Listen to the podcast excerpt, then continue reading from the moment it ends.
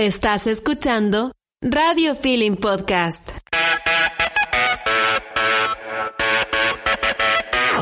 Hola, somos Poli y Laura, dos amantes de la lectura que creen firmemente en que los libros merecen ser contados para todos. E incluso para quienes tienen una prueba mañana y no les dio la vida para leerse ese libro de 500 páginas. Aquí estamos nosotras, para contártelo todo, todo, por si no lo, leíste.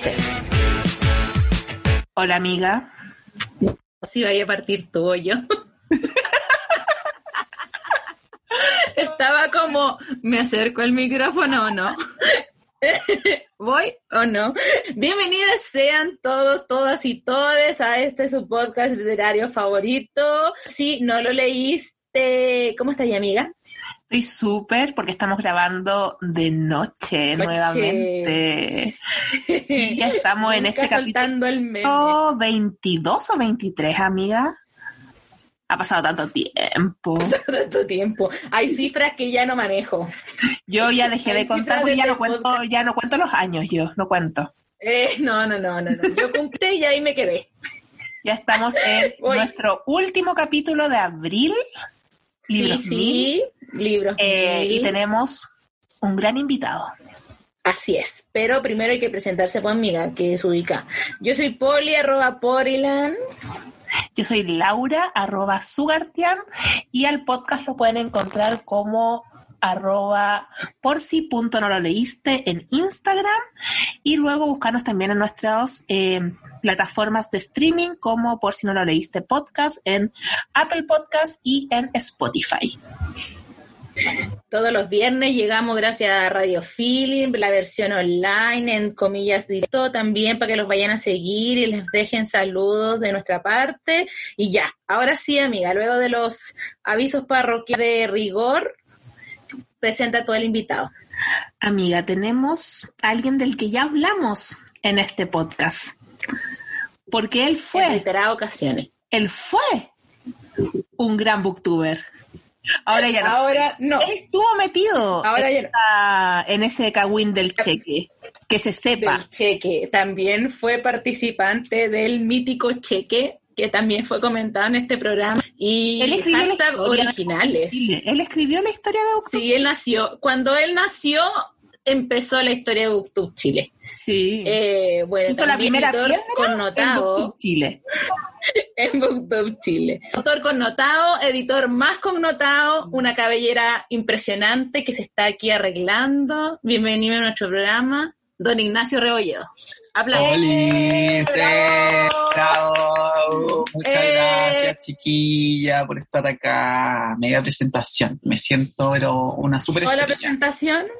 Sí, sí, nosotros, nosotros te queremos mucho. Ha re- No, salido yo- a relucir constantemente. Constantemente en este programa, tú aquí, no solamente por el cheque y booktube, sino porque cuando yo he hablado constantemente de mi libro, recuerdo siempre que Nachito, editor, mi editor, el que me lleva a las, a las librerías.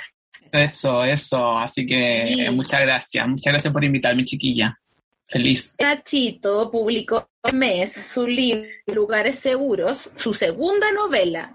La primera fue el 2015, ¿cierto, amigo? Yo no- 16, ah, amiga. 2016, 16, un libro sí. rosadísimo, ahora pues me que fue icónico en la Filsa, Rosadísimo. fucsia. Porque Rosadísimo. pudimos verlo. Pudimos, Pudimos verlo verlo, cuando pudimos existía, verlo. no solamente cuando existía la vida sin pandemia, sino cuando existía la Filsa. ¡Ay, qué fuerte! ¿Cómo has hablado? ¡Qué palabrúa, mi amiga! Oye, que, que, oye, sí. qué Oye, fuerte. O sea, pero ni sí, siquiera pero- pandemia, pero era- todos sabemos que sí. Filsa. Qué fuerte. Sí, Existía cuando existía Filsa. Filsa. Cuando la Filsa era algo, estuvo el libro. Cuando era panorama, cuando era panorama, cuando la gente se preparaba para ir a la Qué Filsa. Uf, fuerte, eso ¿cómo pasó? Amiga, cuando hacíamos video diciendo, vayan a co- encontrarnos en la Filsa, ¿qué nos creíamos? que no creíamos famosas, famosas ahí en mi lista de presentaciones en la. ¿Eh? Muchos años. En esa época mi amigo su primera novela, una novela igual de la de ahora, y nosotros apoyamos todo el colerío y las letras de la comunidad LGBTQA más. Así que agradecidas de este tipo de libros, nosotras ya lo estamos leyendo, no lo hemos acabado y obviamente a pesar de que nuestro y nuestra intención es resumir libros, obviamente no les mire el libro del Nacho pues, porque pensé, ¿cómo vamos a invitar al autor a resumir el libro? Y pues ubica igual. Cuéntanos todo el libro. Resúmelo todo el libro. Resúmelo, resúmelo todo. Ya, resúmelo amigo, todo. cuéntalo, cuéntalo todo, nosotros te escuchamos. Eh, no, pues. así que, amigo, por favor, presenta lugares seguros. ¿De qué se trata? ¿Qué es? ¿Cómo lo describes? Ya, Presenta estupendo. tu, haz tu presentación y Voy saca tu hacer- PowerPoint. voy a sacar mi PowerPoint, mi puntero y voy a comenzar a hablar de lugares seguros. Eh, nada, por Lugares Seguros es una novela que publiqué ahora en, en el mes de abril, el pasado, pasadito los primeros días. Y la historia de dos personajes, eh, de Vicente y Antonio, dos personajes muy, no sé si decirlo por lo opuesto, pero que vienen de, de circunstancias muy diferentes. Tenemos a, Vicente, que es un chico eh, de veintitantos, llegando a los treinta, que salió del colegio, nunca estudió nunca, nada más, porque, eh, bueno, sus padres eran muy viejos, entonces él se tuvo que hacer un poco cargo de, de sus padres. Entonces, como que se postergó por, por sus padres.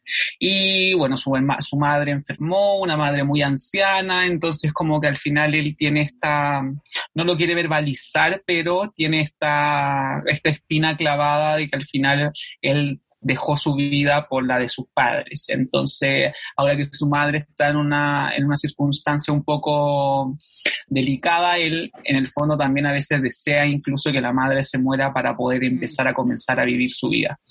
Y por otra parte tenemos la historia de Antonio, un, un hombre de otra clase social, de un- una clase social bastante más acomodada, en la que siempre todo eh, estuvo muy pauteado por su familia, por sus amigos, como que tenía un contexto bastante mucho más armado, eh, que se enamoró de- desde la primera niña que era su vecina, que conocía de toda la vida, que tuvieron un hijo, una hija, que Elena, eh, y que al final esta mujer decide marcharse a, a- a encontrarse un poco con ella misma y él queda con el abandono de que lo haya eh, dejado su mujer. Eh, que para una persona de, de- de esa clase es bastante diferente porque solemos estar un poco más acostumbrados a permitir que el hombre se vaya. Cuando, y cuando lo hace la mujer se penaliza mucho más. Eh, entonces este hombre escapa con su hija, que tiene como cuatro o cinco años al sur, eh, quería sacarlo un poco de, de Santiago, de esta metrópoli que está tan segmentada socialmente, donde la gente con plata vive en un sector y la gente que no tiene tanta plata vive en otro, donde las comunas son muy diferentes. Y él escapa hacia el sur a una casa en el que él vivió su infancia y en este pueblo pequeño eh, encuentran estas dos personas que como que quieren salir un poco de este, este estereotipo del querer ser. Por una parte, Antonio quiere salir del estereotipo de padre, eh, de, por- de partida porque es un padre que no se puede controlar a sí mismo, entonces eh, él tampoco sabe cómo cuidar bien a su hija, tampoco sabe ser como padre. Y por otra parte, el Vicente quiere salir un poco de este estereotipo del ser el buen hijo, del que está ya un poco chato y de querer vivir su vida.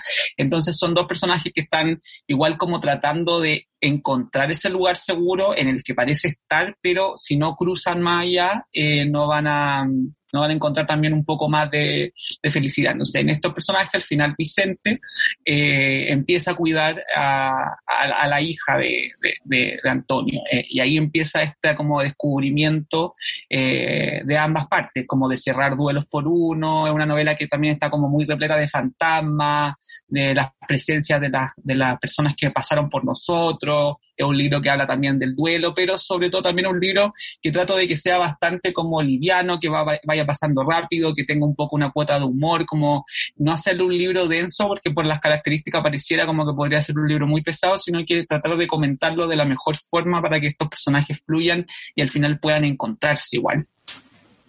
Sí, se nota porque la novela es súper rápida. Y aparte de que es cortita, pero es muy rápida. Yo cuando la empecé leí las primeras 100 páginas una y, se lee muy rápido y hay como la forma, bueno, yo, yo leí ayer a la Laura cuando hablábamos en un live que hicimos en el Instagram de su colegio, de que a mí me gustaba mucho la forma en que estaba ahí escribiendo porque es muy bonita, pero no es bonita así como de bien, sino como que está muy cuidada. Entonces a mí eso me tenía fascinada. Y me pasa algo que no sé si le pasa a la Laura que se está viendo también, que siento mucho el frío del sur mientras leo. O Es que no ha es eso, llegado tengo frío yo ahora, pero no. A eso, voy como en las primeras Ay, páginas. Ya lo dije, pues, amiga. Sí, No, pero está bien. Eh, eh, está bien. Es algo como que... Recién la trans- Hay que disfrutar. ¿Eh? Leí la parte de atrás, ya. Leí la solapa, Eh, leí la solapa. Leí la, vi la foto en la solapa.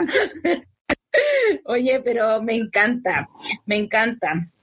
Eh, amigo, ¿y cómo fue el proceso de escritura? ¿Te demoraste cuánto?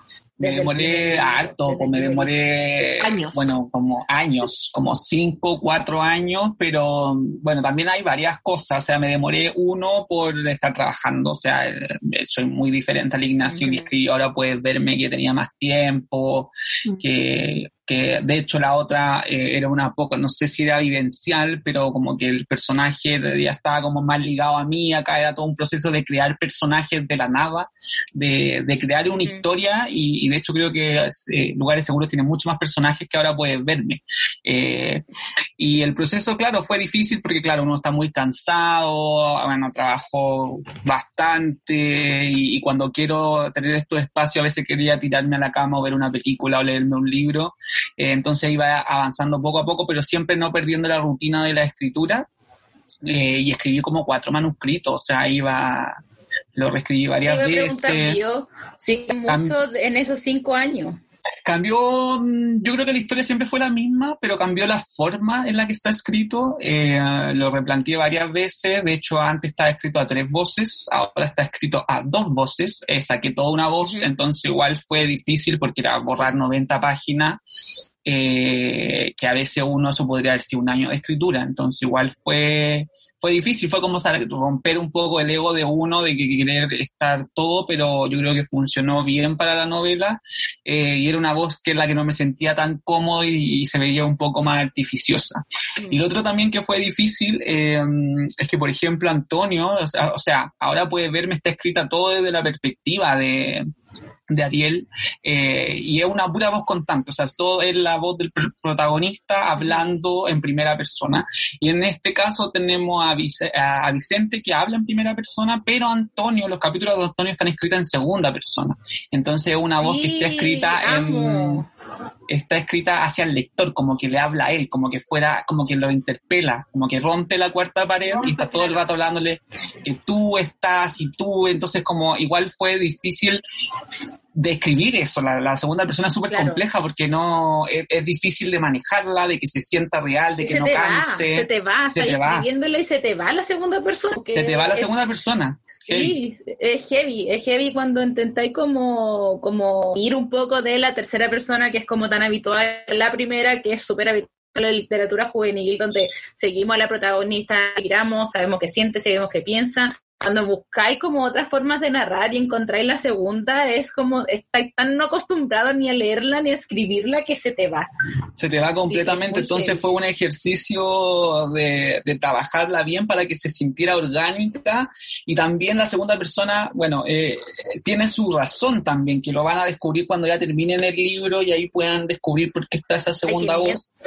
Eh, así que nada, fue una novela difícil, eh, que la odié por mucho tiempo, estaba chato ya de leerla y era como, no quiero publicar esta mierda, el peor libro del Se mundo acaba nunca esta weá. no sacaba esto, odio a los personajes, odio esta historia, escribo algo pésimo, me carga, soy el peor ser humano de la historia, voy a quedar en, la- en los anaqueles de la literatura como el peor libro de la vida, pero nada, yo creo que esos son Mi, procesos amiga- de... mi amigo síndrome del impor así, pero odio todo porque Odio, yo así, Sí. ¿por qué pierdo esto cuando hay gente terrible acá? ¿Por qué? Basta, chao. somos, todos, somos Sí. todos, todos los días.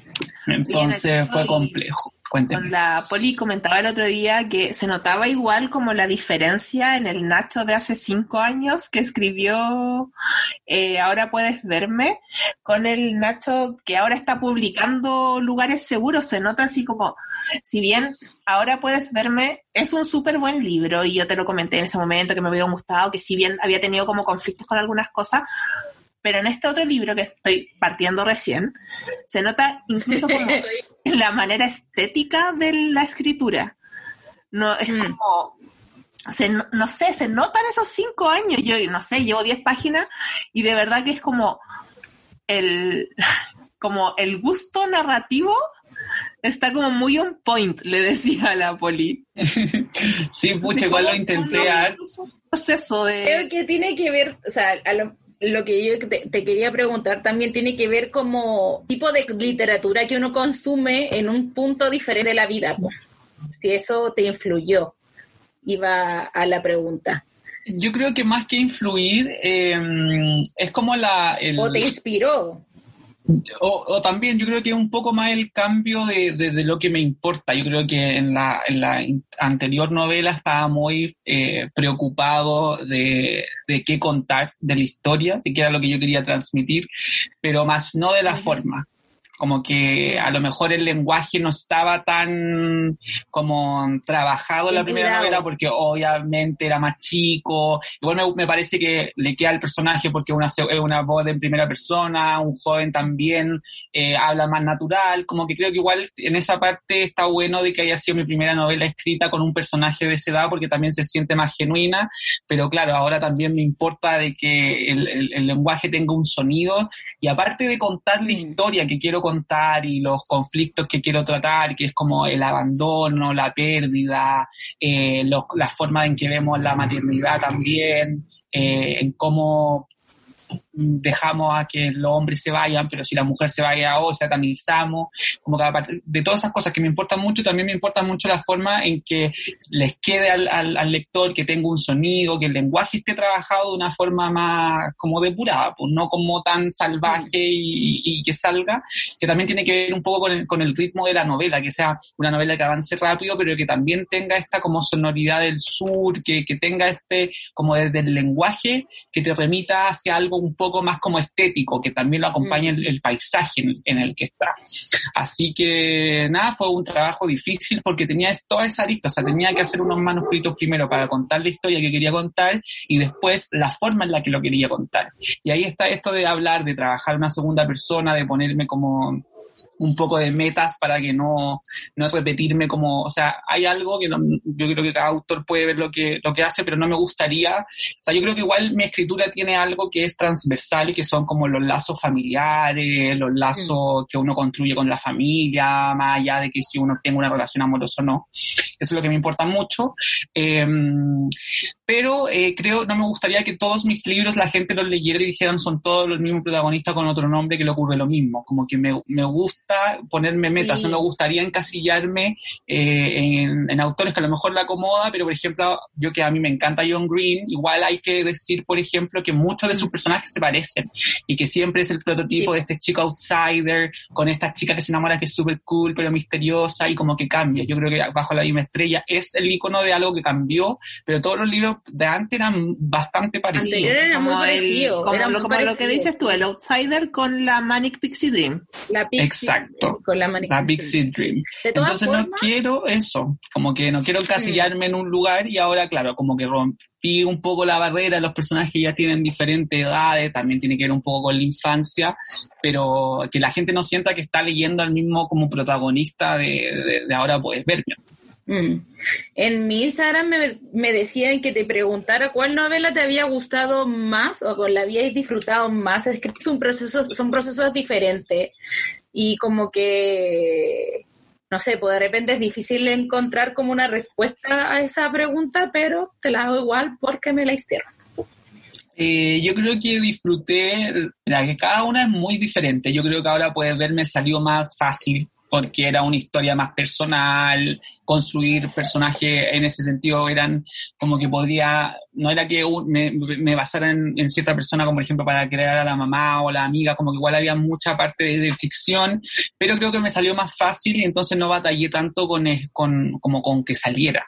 A diferencia de esta que lo que decía, porque la odiaba, la odié mucho más, pero igual creo que ahora leyéndola ya con el tiempo y verla en papel, me parece que el, creo que me gusta más el, o sea, ahora que lo digo esto que está recién saliendo, me gusta mucho más mi segunda novela que la primera y espero que cuando llegue a publicar, no sé si en 5, 10 o si llego a publicar un tercer libro, es decir, me gusta más este tercer libro porque también siento que uno debería ir avanzando y decir a lo mejor sacaría ciertas partes.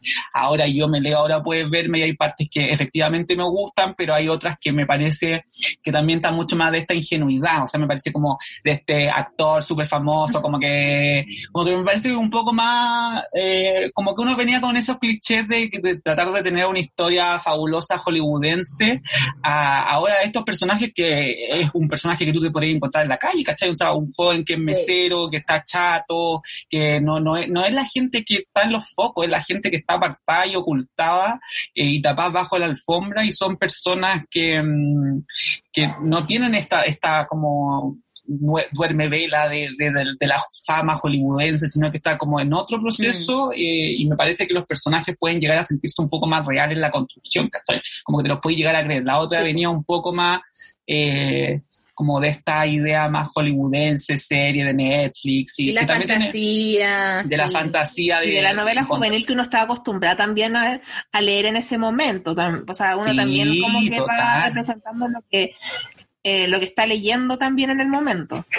Y ahora el Nacho de ahora no está leyendo lo mismo que leía hace cinco años, me imagino. No, total, y además, claro, o sea, yo me acuerdo de cuando hice el primer prototipo de ahora puedes verme, todos se llamaban como, no sé, como James, eh, y Mike, y, como nombres así como, eh, no sé. Qué típico, qué típico. Así como todo, es que claro, pues uno está acostumbrado y también como consumía tanta novela de afuera, como que creía y los personajes que iban a tener auto, y era como loco, si la voy a escribir en Chile no tiene ningún sentido sacar como fuera, tiene auto a los que tienen 30, ¿cachai? Entonces ahora eso está mucho más real, el personaje se llama, los personajes se llaman Antonio, Vicente, mí, como que todo transcurre acá, tienen un vocabulario mucho más chileno, que claro, pues yo creo que lo que dice la Laura también tiene que mucho que ver con la literatura que uno consume en ese momento y, y nada, pues, o sea, por lo menos me agradezco de que igual era un personaje que uno podía empatizar y no escribía una novela que era como, no sé, con, con una wea siendo el propio protagonista un actor hollywoodense que le va a regio, ¿cachai? Como que ya no me, no me importa tanto eso, como que ahora me gustan más los lazos y las conexiones que,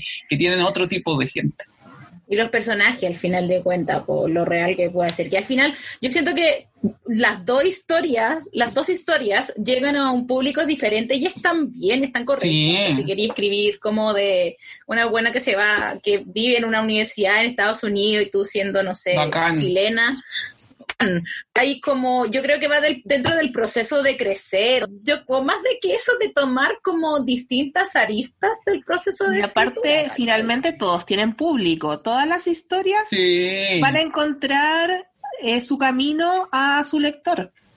Totalmente. más o menos gente, sí.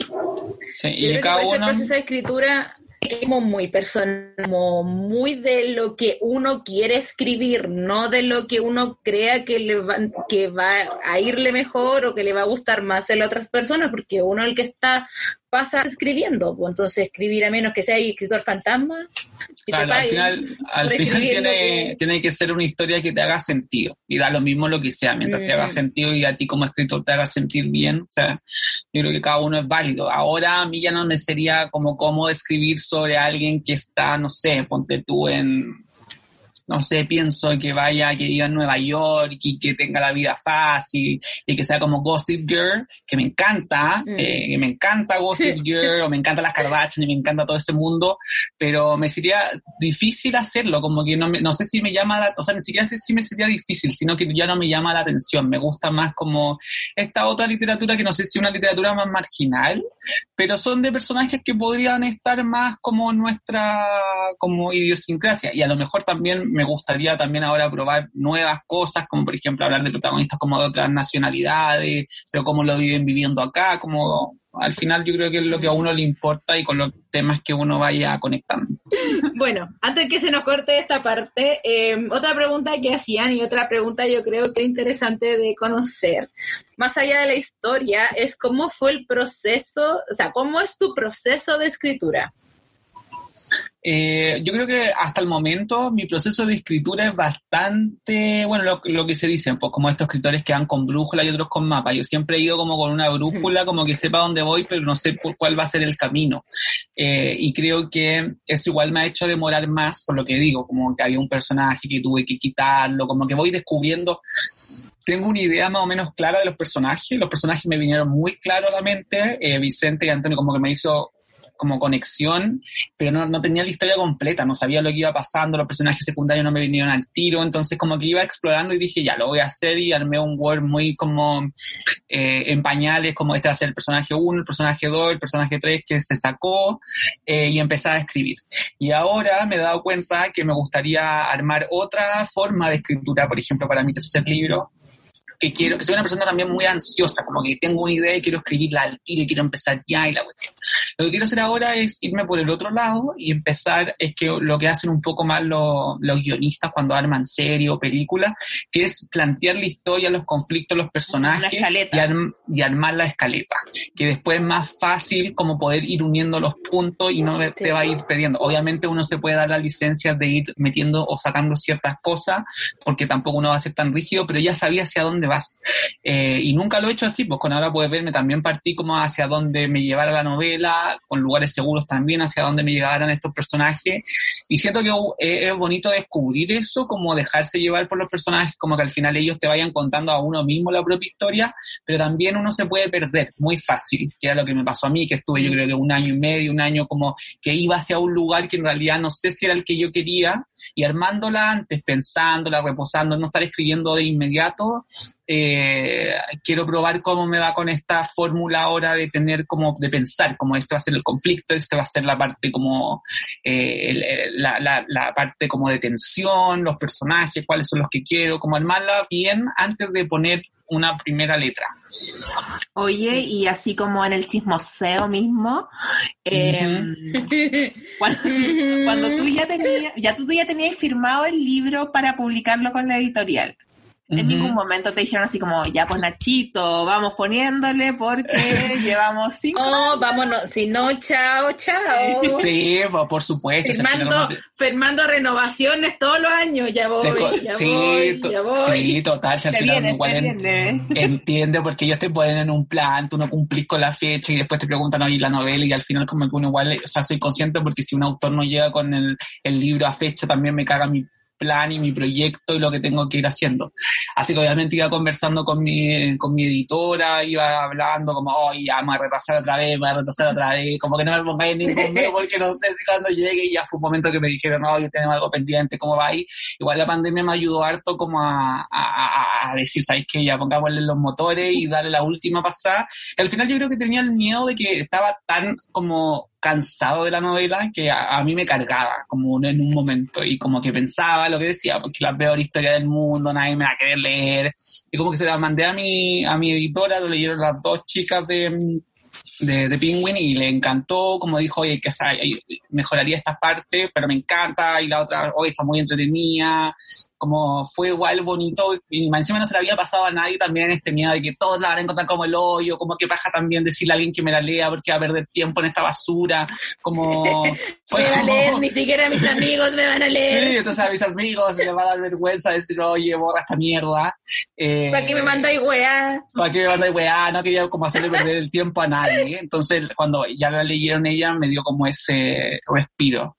Y ahí se la mandé ya a un amigo y también le dijo, oye, me encanta este personaje o mejoraría esto, pero nada, fue bacán y por eso yo creo que me demoré, yo creo que más por miedo, allá como, de, como como un momento que decía, ay, obvio que ahora puedes verme mucho mejor que esta weá de mierda, y como, era como un poco el miedo. Así Me que... demoré tanto que ya perdí el don. Ya, bueno, transparentemos nuevamente que tuvimos que cortar y volver. Obviamente, porque ahora no tienes un premio. Break, pero ya hemos vuelto. Sí, me fui a abrigar, porque mis amigos aquí estaban diciendo que estaba muy despechugada. Esta vieja loca en verano. En política. Nosotras no, muy chaleco. No, esta señora es paletó. No es chaleco, es paletó. Eso es un tomándonos un cafecito y ella es Sí, polera. Una Coca-Cola con hielo. ¿eh? Oye, ya, amigo, siguiendo con esta entrevista, eh, humanamente hablando, Yo tengo una duda importante y es cómo se vive el proceso de escritura siendo editor. Porque recordemos que aquí nuestro Nachito Rebolledo es editor, o sea, se pasa leyendo y corrigiéndole a la gente todos los días de su vida. Sí, Maquillando, corrigiendo. Contratando, viendo. Llorando. Bueno, llorando. yo, me, yo me escondo todos los días en el baño llorando. Eso hay que, hay que Sí. transparentar. Llorando Hay que tra- en la, Tirándose el llorando pelo, por eso lo tiene largo, porque Sí. se lo tira y Sí, me lo tiro, me lo tiro, me lo tiro, me lo tiro y cada vez se me, me lo corto y me lo tiro y sigue saliendo y no Y para. las entradas y la, Sí. y la calvicie está al otro Yo lado de la esquina. y yo está, siempre está a digo, la vuelta, a la vuelta Yo- de la esquina. Igual amigo tenía harto pelo, así que bien. Sí, menos, menos mal, mal. menos Eh, mal, menos mal. menos Men- mal. Menos mal, porque si no estaría en la destrucción, más de lo que estoy.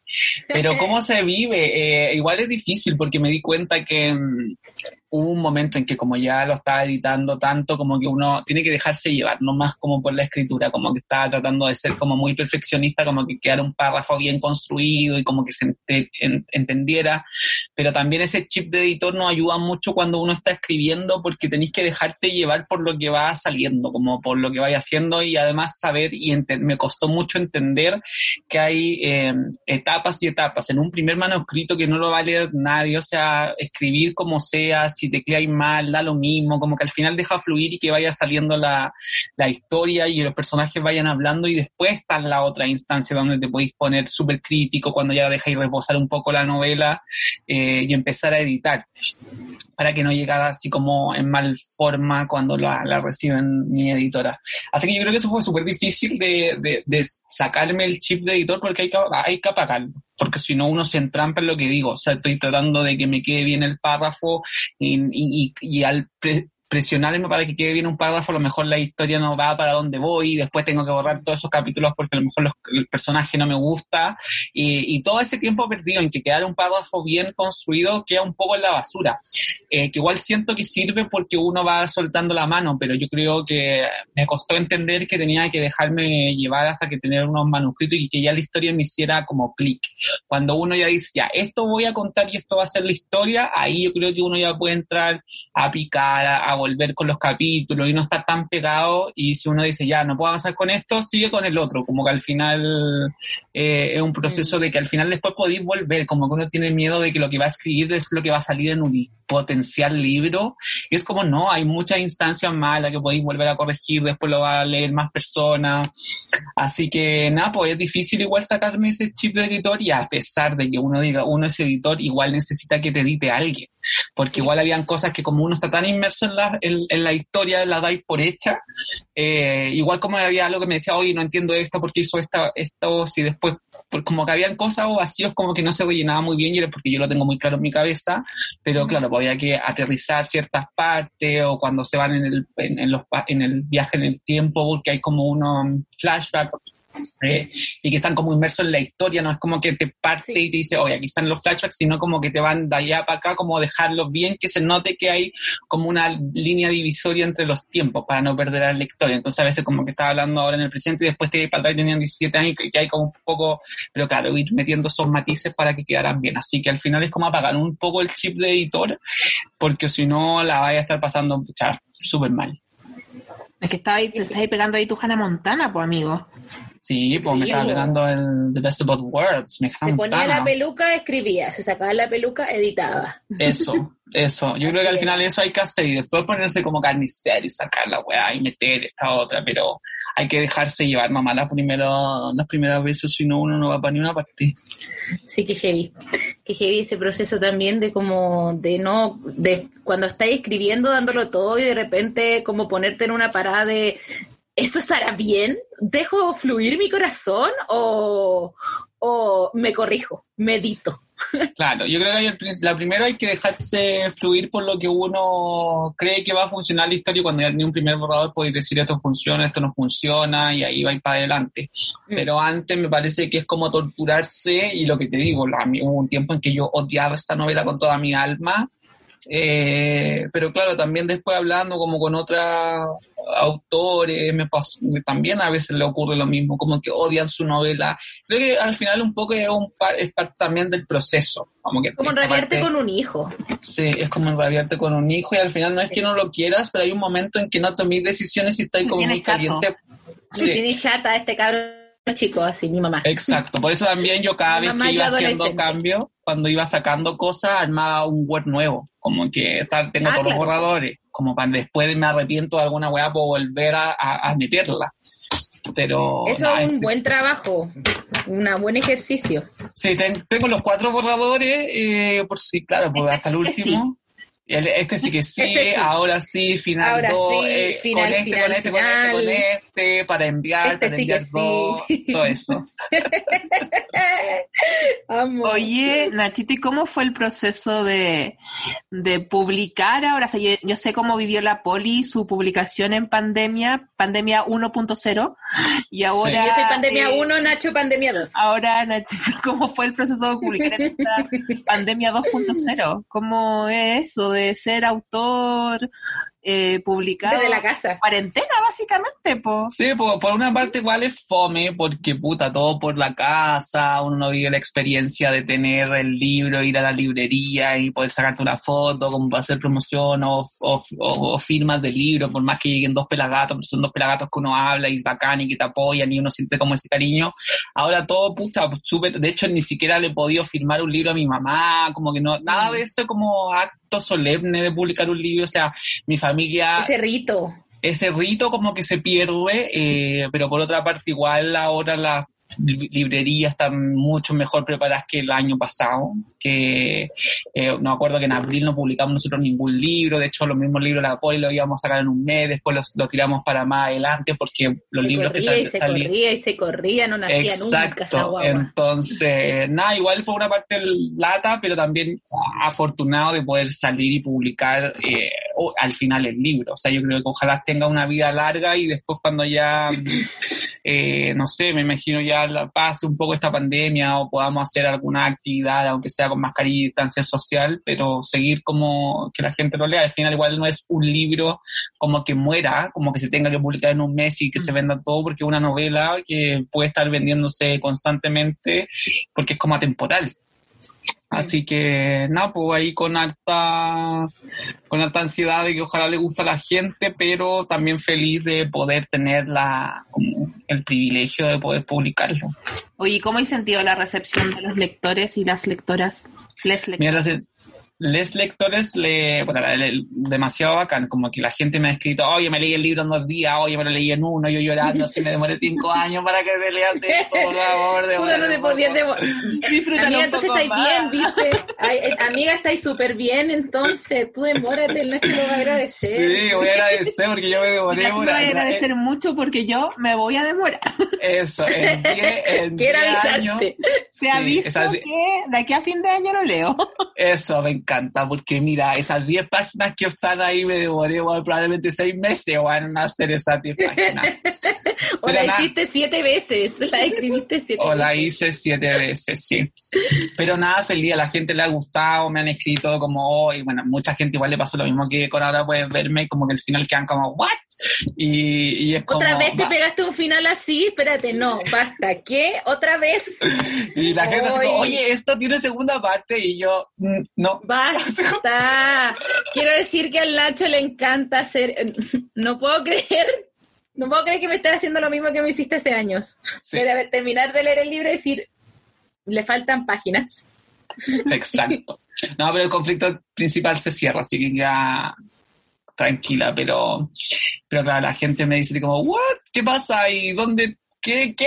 Como que tiene ahí un, un pequeño, pero nada, muy feliz de que le esté gustando, la gente me ha escrito y bueno, ha sido muy bacán de ya saber que no era tan mierda como pensaba en mi cabeza y que a gente le ha dado, bueno, de hecho he tenido, he visto una crítica en Goodreads que la gente muy bonita las lecturas que lo han hecho, así que Ay, qué feliz. bonito.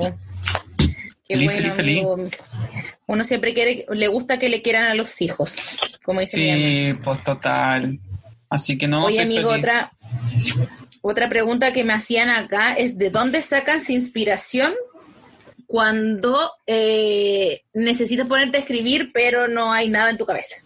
elaborar la pregunta.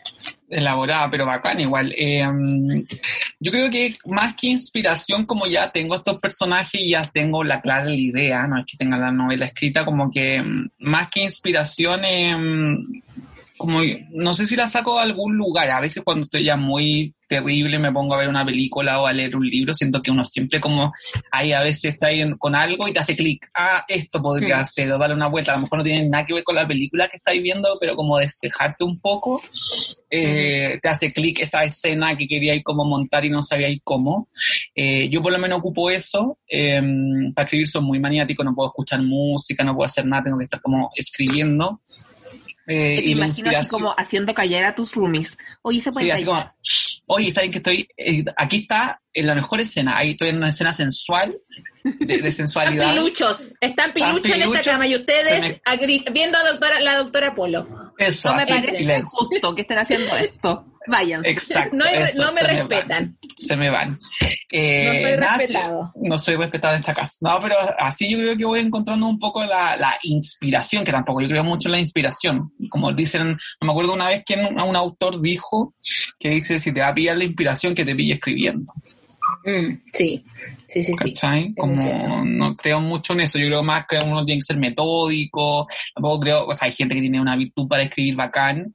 Eh, yo no me siento una persona virtuosa, entonces tengo que trabajarla mucho y para mí es como, como ejercitar algo, ¿cachai? Como cuando uno quiere mm. estudiar algo tenéis que seguir, seguir, seguir, seguir, seguir, seguir, seguir. Y así yo creo que uno lo va, y creo que uno también va, va mejorando. Sí, hoy día el, Dani, el autor de Alma es Más, el Dani Acuña, estábamos en un, en un live y él decía lo mismo, que uno tenía que mm, eh, ejercitar el proceso de escritura y se ejercitaba escribiendo, tomando cursos, tomando eh, talleres de escritura, leyendo sobre escritura. No era así. Sí, puede ser que tú tengáis como todo el mundo puede escribir. Efectivamente, pero eh, tienes que trabajarlo para que sea una mejor escritura y no algo como que va a pasar al olvido y va a ser como así. No, y que no sea una casualidad, ¿cachai? Sí, que no sea una casualidad que la escena te haya salido rápida y la haya escribido bonita al tiro, sino que haya sido como un trabajo también, pues, ¿cachai? sí, pues totalmente. obviamente hay, hay gente que, lo que decía el Nacho, hay gente que escribe pero rapidísimo y, de forma muy eficiente, gente que termina novelas en un mes, que yo no, es con cosas que no comprendo. que alguien me explique, por favor. Eh, pero que, que también es súper importante el practicar la escritura, o sea, hoy por ejemplo le contaba a la Laura que estuve en un colegio, bueno, estuve en un colegio, pues estuve en una una, en, una, en una charla en un colegio por Zoom. Y la niña también me decía así como, ¿me puedes dar consejos de escritura? Y yo solo podía decir como, mira, a mí me cuesta caleta decirme esto a mí misma, pero escribe. siéntate y escribir. Aunque esté horrible, aunque no te guste, aunque no sepas qué escribir, onda escribe. Porque, y a mí me cuesta caleta, porque paso por periodos muy de, de lo que, le, que decía el Nacho, así como no puedo escribir, soy pésima, no tengo nada que contar, no, no sé qué hacer con mi vida, pero a lo mejor aparece cuando estáis escribiendo otra cosa. Totalmente. Bueno, Stephen King, que me leí el libro de, de su, de, no recuerdo cómo se llama, como escritura. Eh, mientras escribo, mientras, escribo. Mientras escribo, bueno, él dice, o sea, de partida una persona para poder escribir bien o para tener una buena historia también tenéis que ser un muy buen lector. Si no tenéis tiempo para leer, menos tiempo vais a tener para escribir. Eh, que creo, comparto bien esa hipótesis. O sea, hay gente que, claro, dice, puta, yo no soy muy lectora y escribe y uno lo ve y a lo mejor, claro, no son tan buenos sus textos. Y se te nota. se te, nota. ¿Qué te digo? se te nota. ¿Qué te digo? Se te nota. Entonces, ah, por eso era. Ahora entiendo por qué. Eso es leer ah, mucho y de ahí viene. Yo creo que esa es la clave para poder hacer algo. Y dentro de, de, de, de, buscar referentes también, pues, ver pinturas, ver fotografías, ver películas, todo te trabaja el, el músculo de la, mm, de la Total, creatividad. Y al final uno está en constante aprendizaje y ver cómo cosas que te gustaría escribir o cómo poner una escena o cómo poner que el, el espacio sea importante, de que el ambiente, de cómo no caer en, en, estereotipos muy cliché, como que todo eso son en cosas que uno va viendo. Y además también cuando va leyendo, incluso te sirven los libros que no te gustan porque, ¿cachai? Porque no te gustan. Porque esto Mm. encontráis que no puede funcionar o no le creía al personaje, o porque este personaje es como tan simple. Eh, que igual sirven esas historias para no caer en eso y que se- sean como personajes complejos. Y, y sobre todo a mí también que no me gusta escribir como personas, o sea, yo creo que en mis libros no hay un personaje que uno diga, este es el villano, todos son personas que tienen diferentes, como diferentes fines y no hay nadie que sea malo o bueno o todos mis personajes las cagan, todos los personajes son torpes, pero también tienen virtudes, tienen defectos. Eso no me gusta como estereotipar como, oye, es una persona mala, de que existen las personas malas sí, pero no tampoco por esa persona mala eh, eh, es mala por ser mala, ¿cachai? Como que también tiene un trasfondo. Entonces me gusta igual ir mostrando un poco eso, esos matices. Iba a decir algo y se me olvidó. Puta amiga, y era Amiga bueno rellena. voy a decir. rellena, rellena. ¿Qué era lo que estaba diciendo Nacho? Ah, ya me acordé, ya me acordé. Yo, la demencia senil, pues amigos, si uno ya tiene sus años, yo siempre les digo. Eh, estaba diciendo que, ah, como a completar lo que decía el Nacho del- de, lo de leer mucho, y también de repente como que llega la inspiración de novelas que tú decís como esto no es tan bueno, pero me pasó con la autora de, mm, de Los Bridgerton, la... Ya, la Julia... Julie. Quinn, Julian Yes. Quinn, una- algo así. La tipa obviamente no escribe obras así para el Nobel, pero tiene una facilidad de crear diálogos que una pareciera como que, que no, no sé, está, escribe, es como que va tan fluido que yo digo así como que esta gente le están dictando, está escuchando la conversación y tú, es una novela simple, que ni siquiera como que aborda la novela, el, ambiente histórico de la época, no, está contado, se menciona así un par de cuatro, un- unas cuatro palabras, pero la forma en que tiene de crear diálogos yo... eh, como la estoy audio, la- he escuchado sus libros, no lo he leído, eh, yo estoy así, de repente así, ¿cómo lo hace? Mientras uno está batallando así como, hola. ¿Qué pongo ahora? ¿Qué Sí, debería sobre todo decir yo otra persona? ¿Hola? Sí, a- Claro. a, mí yo siempre batallo con eso, como también de cómo se presentan los personajes cuando se conocen, como, hola, soy Ignacio, como, ¿cómo es natural esa weá? Como, sí, ¿cómo, ¿cómo se da la vida? ¿Cómo, cómo se da la vida? Sí, es como- Practiquemos, practiquemos, Exacto. así llamar. Y así, porque amigo, ¿me ahora, saludar? como que ahora uno piensa que uno se conoce por internet. Entonces, como que uno ya, el, de, el verse en persona, ya se conoció antes. Ya pasamos esa etapa. Ya pasó, Ya la pasó esa etapa. conocerse, saber el nombre, todo. Entonces, como que ya. ¿Cómo, cómo se conoce? ¿Cómo se relaciona conoce la gente? Sí. No entiendo. Sí, no sí, sé, totalmente. Muy, muy, muy, Totalmente. muy difícil. Una que he eso lo- conocido gente de, en pandemia, como que después la veía en la vida normal y es como, como que te Como saltaste amiga, todo el proceso de, Como que ya, yo tengo, ya, ya esa vista ya está hecha. Amiga, uno ya es amiga cuando la conocí Sí, por sí. primera vez. Sí, totalmente la tarea lograda. Me salté una etapa de nerviosismo en la vida, De incomodidad. de incomodidad. Eso era lo que yo quería comentar. pues, lea- escuchan por lo menos, la- están en YouTube sus libros, siempre los O sea, si quiere alguien está escuchando este podcast y quiere no quiere leerse los Bridgerton, pero quiere escucharlo mientras hace otras cosas, están en YouTube. Y eh, es muy entretenida la experiencia de escucharla mientras está ahí haciendo otras cosas, porque como no es difícil de comprender a la señora y es como un, un buen salseo, una buena copucha, lo que te cuenta, eh, full recomendado. Oye, ¿pero están en español Ah, latino o en español de España? En español, español. Español, español. Españolete. Ya. Pero te acostumbras, si quieres, si es lo mismo que ver, o sea, como si veis, te gustan las series españolas tipo La Élite, No he visto el... es lo mismo. Yo tampoco. Amiga, oye, no me hablen más, voy a salir de Ah. esta sesión. Me retiro, bye. Bueno, pero que les digo, una serie que se ve en un día y es cliché del cliché y uno termina pensando eh, que esto, que, que esto está muy lejano a la realidad. Es que no quiero ver series de gente con tanta plata. Me cargan los cuicos. Y ya después Sí, sí, no, odio porque voy a querer ver series de cuicos. No.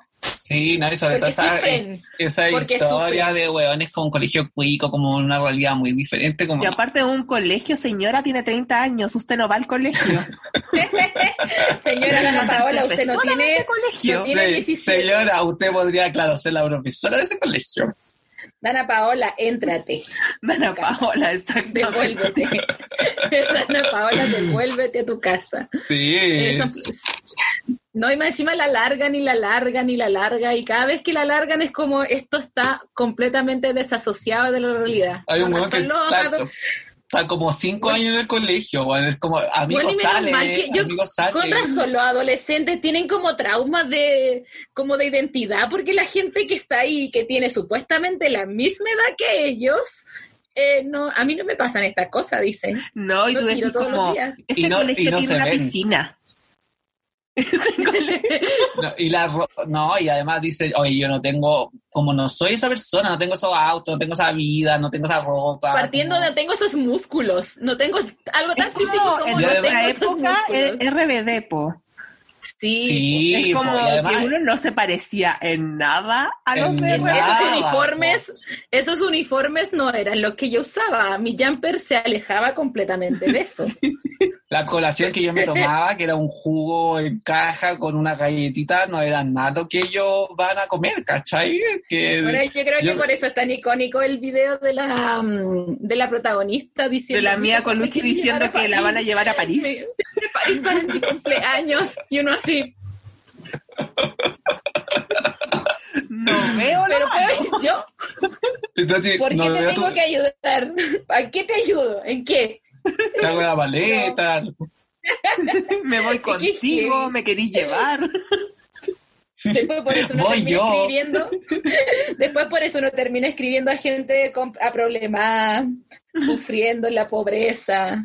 Sí, ya Eh, basta, de la- del ya basta del cuiquerío. Queremos historias reales de gente real donde los caros chicos eh, se pegan con los copas para poder ir a comprar un... un se, se juntan en los recreos y se pegan en una La- batalla campal para a comprarse una escribir- Ir al casino. Para ir al casino. Tía, Para ir a me comerse la galleta del. Para ir a comer- comerse la galleta del. de ¿Cómo se llamaba esto? La galleta de del la, museo. De la Junaev. El galletón de la Ya no dan galletón de la amiga. Ya no dan, no, y a mí me encantaba la galleta de la O Junaev. sea, dan unas galletas, pero A mí no, no me- son las galletas que eran duras de de antes. esa época. Yo me acuerdo que yo no estaba en la Junaev, Yo pero de repente como que sobraba comida, sobraba comida y llegaba la tía y decía, ¿alguien quiere comerse esas galletitas? Y ahí salíamos todos corriendo, tomando, nos gustaba la leche porque era como esa leche con grumo, pero la galletita sí era icónica. No, mi colegio no Anécdotas tenía que a uno se le ocurren. No, mi colegio no tenía, con suerte tenía un casino y el casino eran como tres mesas con un microondas. Ah, no, pero es que mi colegio tenía casino, pero no era Junaev. Entonces, como que tenía que comprar la comida. No, de cerveza. con- Y Era más colegio de- cuico, la esa serie de Sí, colegios era un que poco piden como, como, ay, dame cuico de esto". Puente Alto. Viste, amiga, di la verdad, desclasá. Ah. Sí. Sí lo soy. Oye, ya, volviendo un poco a la, a- al, al, al Nacho lector, el Na- Nacho escritor, yo quiero ya hacer la última pregunta, no sé, amiga, si tú tenés más, pero No, por lo amiga, menos si la ya mía. estamos, estamos, Estamos como en el tiempo, sí, después, después viene la sobremesa, pero ustedes no van a escuchar esa parte, Claro. porque uno, re- uno es amigo y tiene que ponerse al día con los cagüenes. Eh, Nacho, yo quiero que tú eh, primero recomiendes un libro que estés leyendo que te guste mucho, que de hecho ya lo hiciste porque estuviste invitado a nuestro capítulo anterior del día de, mm, del libro, pero igual porque es rito de que la gente que está invitada aquí recomiende un libro. Sí. Y segundo, que des un, un consejo para aquellos, aquellas y aquellos eh, escritores noveles que se probleman, sobre todo desde tu vista como de, escritor, pero también de editor, de cuando la gente escribe mucho y vive con el miedo de nunca voy a poder publicar un libro, que sabemos ambos lo adverso que es el negocio editorial en. Chile. Así que esas son tu, tu queremos tus Em, palabras de cierre. Mis palabras de cierre. Estoy leyendo un libro que me está encantando mucho que se llama La Anomalía, que es el premio que se ganó el Concours el año pasado. El Concours es un premio de letras como muy prestigioso premio en Francia. Y es la historia, es bien disparatada y tirada de las mechas, pero el tipo escribe tan bacán que te compráis todo lo que te dice, porque es la historia de un vuelo eh, que se hace este año, el 2021, que va desde París hasta eh, Nueva York eh, y un vuelo donde tienen mucho inconveniente y hay una turbulencia media extraña, pero logran aterrizar bien después en Nueva York y todo parece normal. Y después ocurre que en junio, julio, no me acuerdo muy bien el mes, todas las probabilidades de que ese vuelo se repitiera exactamente el mismo avión con la misma tripulación y exactamente con los mismos pasajeros se repite. Em, y acá ocurre algo que hay una, como parece, una suerte como de disociación eh, y aparecen como los dobles de estas personas, como, como un poco medio en, Hay como una línea temporal diferente. Como una línea temporal. Entonces, un libro medio de ciencia ficción que habla un poco sobre cómo se relaciona lo humano con estos problemas adversos. No habla para nada de la pandemia, pero igual se puede entender como una metáfora de la pandemia, de cómo descubrirnos en estas posiciones que parecen tan irreales. Eh, el libro llevo 60 páginas, no voy a leer más porque también quedo metido a la cama y me quedo dormido, pero está, bueno, me encanta, está muy entretenido, eh, un libro que a pesar de que se ha ganado un premio, el tipo prestigioso se lee súper rápido, es cero pretencioso, pero con una escritura muy bacán eh, y me está gustando Caleta, o sea, lo dejo mega recomendado de un escritor francés, lo publicaron, lo, publicado por Six Barral, que me lo, me lo traje y me está fascinando. Nunca había leído al, al tipo, no me acuerdo cómo se llama. Es, eh, llorar en tu historia. Sí, me estaba llorando. Es de Marvel, no me acuerdo, Letelier, Letelier, un nombre bien francés, pero eso. Y lo otro con los consejos de escritura, que, bueno, lo que decía, pues que escriban, que lean mucho, eh, que no se frustren, que, que se frustren, eh, la contradicción de que sepan que a veces uno odia lo que le quiere y es parte del proceso creativo y, y, y trabajen, trabajen, traten de pedirle a gente que crean que le puede dar un buen consejo para que lo lea, también entiendan que la otra persona lo está haciendo como de la buena onda, así que escojan bien a las personas y, nada, pues sé que es difícil publicar en Chile, o sea, ahora es mucho más fácil ahora que hemos podido publicar que hace 20 años. O sea, antes mm. publicaban hombres heterosexuales, blancos, que se conocían todos entre todos. Y de una elite. Ahora nosotros, y de una elite, ¿cachai? O sea, nosotros que somos unos pelagatos que venimos, por lo menos yo, de ni un lugar, de ni un... Nadie que conocía a nadie, eh, uno puede llegar a publicar. Entonces creo que igual se ha democratizado un poco más la publicación y que no pierdan la esperanza y que también piensen que tampoco todo es una editorial transnacional. Eso mismo decir. Hay más editoriales que, solamente las transnacionales. Exacto y que confíen en las plataformas. Wattpad lo da todo. Totalmente, más plataformas que, que, se reconozcan de diferentes lugares o busquen editoriales pequeñas, como que no, no piensen que todo es Penguin y Planeta, porque no lo es. Hay editoriales chiquititas que son puta preciosas, editoriales medianas, desde Weathers, Laurel, eh, P. Espiral, que hacen unos libros preciosos y que no sí, por eso... Espiral, ese libro es maravilloso. Sí, así que eso, que sigan insistiendo y lo que dice la poli también es muy cierto, no teman a, publicarse en, plataformas, como que al final si quieren que es un libro, yo creo que al final un libro es un libro no cuando está publicado ni, ni cuando está en papel, sino que un libro es un libro cuando tiene un lector y mm. ya le hace sentido. Así que, que nada, que publiquen y mientras lo lea alguien no quede escondido en su cajón, ese libro ya va a tomar vida porque creo que un libro hace 50% el autor y el otro 50% lo rellena el que lo lee. Así que, que nada, pues que no teman nomás y que sigan adelante. Muy buen consejo, amigo. En conclusión, denlo todo. Eso, denlo todo. denlo todo. Hoy me encantó esta conversación dentro de lo profesional. ¿eh? Eh, muchas gracias por escucharnos nuevamente. Recuerden que pueden eh, visitar el Instagram del Nacho, que es arroba Nacho Inmortal, un Instagram que tiene desde que nació prácticamente. Eh, un pequeño bebo. Un pequeño bebo. Exacto. a la Laura la pueden encontrar como arroba Sugartian, a mí como arroba Porilan en todas las redes sociales. Amigo, ¿tienes tu Instagram? Es, es, o sea, ¿tú tienes Twitter? Yo sí, tengo Twitter que se llama Book Review. Y ahora también partí un podcast. Hace poquito. Ah, pasa su, pasa su, su, aquí su, sí, hice mi publicidad. También partí un podcast que se llama Roomies. Así lo, lo españolizamos porque dijimos fuck You Estamos en Chile. Estamos en Chile y Rumis se va a escribir Rumis, como se dice. Así que nada, lo estoy haciendo con mi amigo ya de la- saliendo de la locura de pandemia y hablamos de, de cosificamos hombres. Sí, Me encanta. cosificamos hombre, eh, hablamos de series, damos noticias pop, hablamos de los discos que nos gustan, toda la- to- todo, todo. De hecho hay una sección que se llama Lecheras donde cosificamos a hombres. Ay, amo. Mira. Eh, Yo sé que le estás cosificando ahí, me imagino. Me imagino por tu Instagram. ¿Cuáles son tus cosificaciones? Un coreano Exacto. por ahí. Un coreano, totalmente, eso, eso, pero nada, lo partí. El en mismo coreano que todos cosificamos, porque Sí. cosificar hombres es el futuro. Coreano es el futuro. Sí, porque ya basta de la cosificación a la mujer. Sí, basta de la cosificación Se a la merece, mujer. Ahora cosificamos merece. a los hombres. Basta Se ya. aguantan. Basta Se ya. aguanta. Basta ya. Se aguantan. Basta ya.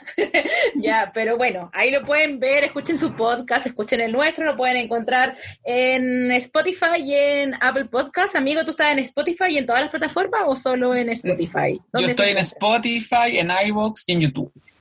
Ay, pues. Muy bien.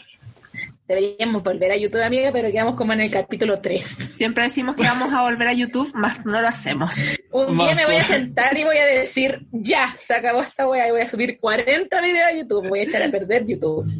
En fin, muchas gracias por escucharnos, muchas gracias amigo por venir a este, a este espacio que tenemos aquí, que también nació dentro de la locura de pandemia. Eh, estamos muy agradecidas, suerte con tu libro. Sabemos Y recuerden que bien. el libro de Nachito, Lugares Seguros, lo pueden encontrar en, la mayoría de las librerías, pero también online, en Busca Libre, en línea, ¿ya llegó o no? Sí, Antártica, Feria Chilena, y si lo quieren leer también por digital, lo pueden encontrar en plataformas como eh, eh, Google Play, eh, i- iBook, en todas partes, por si son de los lectores de Kindle. Y eso también ayuda a que cualquier persona de cualquier parte del mundo lo lea. Exacto. que en digital llega a todos los rincones de este planeta. Muchas gracias, amigos. Muchas gracias a todos. Que estén muy bien. Nos vemos pronto. Bye. Bye.